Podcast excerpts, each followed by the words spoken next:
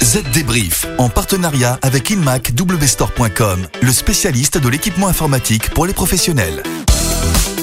Bonjour tout le monde, on est de retour pour une nouvelle édition du Z Débrief. Salut Estelle. Salut David, bonjour à tous. Alors au menu de notre podcast cette semaine, encore l'actualité de la transformation numérique. Et notamment l'arrivée d'un nouvel acteur sur le marché des télécommunications français. Vous le connaissez bien, mais pour toute autre chose, on voit ça dans un instant. On va parler de l'ADN qui pourrait d'ici quelques années nous permettre de stocker nos données informatiques. Encore faut-il que les technologies soient au point. On verra aussi le dernier projet de la marque à la pomme, l'Apple Car. Dans l'actualité également, le départ de Jeff Bezos, le fondateur d'Amazon, cède sa place de PDG. Qui pour le remplacer et que va devenir le milliardaire? On vous dit tout dans un instant. Et pour finir, quelques conseils pour être un meilleur DSI en cette nouvelle année 2021. Allez, le Z débrief, c'est parti. Les dernières infos. On commence donc par l'arrivée d'un nouvel acteur dans le marché stratégique des opérateurs de télécommunications, la SNCF. Si, si, vous m'avez bien entendu, la Société nationale des chemins de fer souhaite désormais commercialiser son réseau de fibre optique, mais aussi offrir des services d'hébergement de données. Mais quelle mouche a donc piqué les patrons du chemin de fer français? Bon, tout d'abord David, rappelons quand même que les mouches ne piquent pas.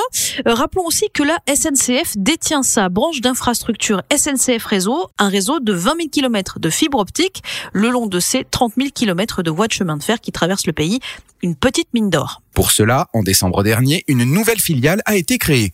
Baptisée Terralpha, elle a pour ambition de louer le réseau de fibre optique du groupe aux opérateurs de télécommunications d'entreprise, comme le font actuellement les opérateurs Telco, Orange et SFR. Un marché porteur qui pourrait renflouer les caisses de la SNCF, mise à mal l'an passé par la crise sanitaire. Penchons-nous maintenant sur l'avenir de nos données. On le sait, le modèle actuel de stockage et d'archivage est éphémère, parce qu'à la vitesse où vont les choses, selon l'Académie des technologies françaises, l'environnement ne résistera pas à notre mode de stockage d'ici 20 ans. Alors que faire? Eh bien, trois technologies sont aujourd'hui regardées de près pour le remplacer, le silicium, le quantique et le stockage par l'ADN. C'est ce dernier qui nous intéresse cette semaine. Et oui, parce que selon les spécialistes, cette technologie a l'avantage d'être stable à température ordinaire, et ce, durant plusieurs millénaires. Elle a l'avantage aussi d'avoir une consommation énergétique quasi nulle. De plus, aucun risque qu'elle ne devienne obsolète, puisque l'ADN constitue notre matériel héréditaire. Mais le problème, c'est que ce nouveau mode de stockage n'est pas encore au point. Pour archiver des données dans l'ADN, il faut coder le fichier de données binaires dans l'alphabet de l'ADN, puis l'écrire, le stocker et ensuite, dans l'autre sens, lire cet ADN pour pouvoir en extraire les données initiales. Or, à l'heure actuelle, les procédés de lecture et d'écriture sont beaucoup trop lents. Une affaire à suivre donc. Nouvelles maintenant de votre vieux rêve, David, rouler dans une voiture autonome à la marque à la pomme. Eh bien, on vient d'apprendre que des discussions sont très bien engagées entre Apple et le fabricant coréen de voitures Hyundai Kia. Ces deux sociétés seraient sur le point de signer un accord pour la fabrication de cette voiture autonome dans une usine Kia de West Point en Virginie. La production serait même prévue pour démarrer en 2024. Oui, la question maintenant, c'est de savoir si cette collaboration conduira à la fabrication d'une voiture de marque Apple ou bien s'il s'agira simplement d'un partenariat technologique pour intégrer un logiciel Apple dans une voiture Hyundai. Alors il semblerait qu'on se dirige plutôt vers une Apple Car. La marque à la pomme pourrait aussi signer un accord avec un autre constructeur automobile. Comme la plupart des designers d'espace, je construis mes projets sur des applications métiers très énergivores, comme Autodesk Maya. J'ai choisi de m'équiper de la nouvelle station de travail mobile HP ZBook Create. La raison? Pour se projeter, mes clients ont besoin d'une immersion 3D de très haute qualité. La station HP ZBook Create intègre un processeur Intel Core i7 de 10e génération et une carte Nvidia GeForce taillée pour la 3D. Retrouvez le HP ZBook Create sur inmacwstore.com, le spécialiste de l'équipement HP pour les PME.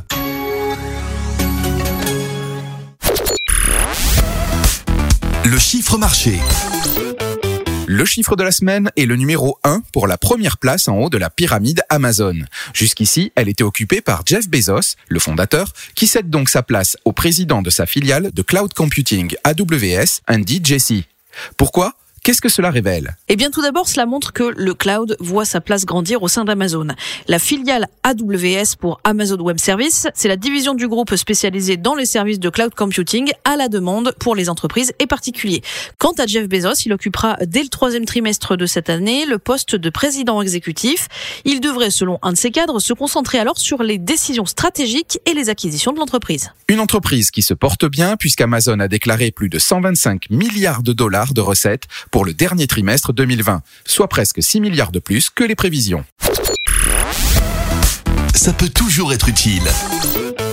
Allez, pour finir, voilà quelques clés pour devenir ces prochains mois un meilleur directeur des systèmes d'information, David. Et oui, la crise sanitaire de l'an passé et l'explosion du télétravail ont mis en lumière les DSI. Voici donc 5 conseils pour devenir un meilleur leader informatique. Bon, d'abord, ça tombe sous le sens. Il faut écouter et comprendre les gens.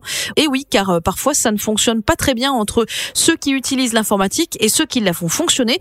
Donc, mieux vaut qu'ils comprennent ce que vous leur expliquez. Développer aussi la collaboration. Si les personnes qui construisent les projets et qui gèrent l'infrastructure informatique ne travaillent pas efficacement ensemble, rien ne fonctionnera. Il faut donc veiller à ce que les collaborateurs travaillent aussi bien horizontalement que verticalement. Et puis, à certains moments, vous le savez, vous allez devoir faire face à de la pression et à une masse de travail à accomplir en peu de temps. Mieux vaut alors avoir des personnes à qui déléguer, des personnes dont vous aurez valorisé l'expertise opérationnelle. Dans le même temps, n'hésitez pas à faire participer tous les collaborateurs de l'entreprise au numérique. Le numérique, c'est le fonctionnement de la société dans son ensemble. Enfin, on le sait, les réunions se multiplient pour organiser, expliquer et structurer le système informatique de l'entreprise. Mais attention, votre job, c'est aussi de vous exprimer sur les idées commerciales futuristes et sur les technologies émergentes. En bref, il faut être dans le présent, l'opérationnel et le futur, l'innovation. Sacré challenge. En tout cas, cette année 2020 aura démontré le rôle primordial des DSI dans nos entreprises. Voilà, c'est fini pour cette semaine. Le Z débrief touche donc à sa fin. Et un petit message pour remercier euh, tous les auditeurs qui nous écoutent chaque semaine. Vous êtes de plus en plus nombreux. Merci beaucoup. On espère que vous prenez autant de plaisir à l'écouter que nous de le faire. Euh, d'ailleurs, si vous ne l'avez pas encore fait, n'hésitez pas à vous abonner sur votre application préférée comme euh, Spotify, Apple Podcast ou encore Deezer. Alors, merci encore à tous et à la semaine prochaine. Débrief, en partenariat avec InmacWstore.com, le spécialiste de l'équipement informatique pour les professionnels.